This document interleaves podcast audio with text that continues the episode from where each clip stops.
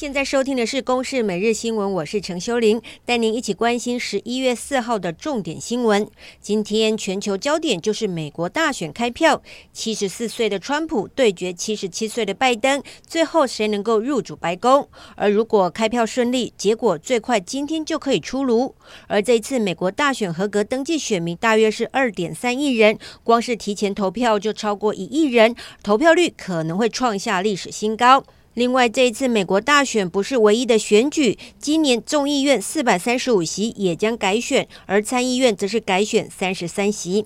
而根据美联社的报道，截至台北时间上午九点半为止，川普拿下了关键摇摆州佛州二十九张选举人票，而拜登则是拿下伊利诺州，两个人的选举人票互有领先。台湾东洋上个月取得德国 BNT 新冠疫苗在台湾的有条件授权书，不过昨天晚间却临时宣布，因为 BNT 和政府在采购数量和价格上谈不拢，所以无法代理进口。疫情指挥中心回应，谈判破局的关键是在于台湾东洋连最基本的文件都无法提供，所以没有办法再继续往下谈。来听听疫情指挥中心发言人庄仁祥的说明。我们主要是因为呃跟东洋要求能够。提供 BNT 的正式授权文件，还有提供合约草案的部分。那由于呃东阳都无法提供这两样文件，以至于我们无法在后续再进行呃协商。那这个部分是我们比较遗憾的部分。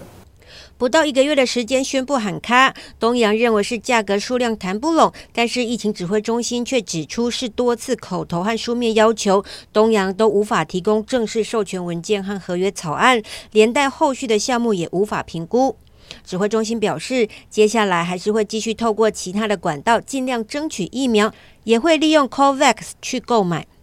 继续来关心中国阿里巴巴旗下的金融科技公司蚂蚁集团上市喊卡。蚂蚁集团原定五号，也就是明天，要在上海、香港同步首次公开发行募股 IPO。不过，包括了中国人民银行、中国银保监会、中国监证会以及国家外汇管理局等四大监管机构，在二号的时候突然约谈蚂蚁集团实际控制人马云，还有董事长井贤栋、总裁胡晓明等三人。约谈之后，蚂蚁集团只发表了稳妥创新、拥抱监管、服务实体、开放共赢十六字指导方针。昨晚，上海以及香港证交所更先后宣告暂缓蚂蚁上市案。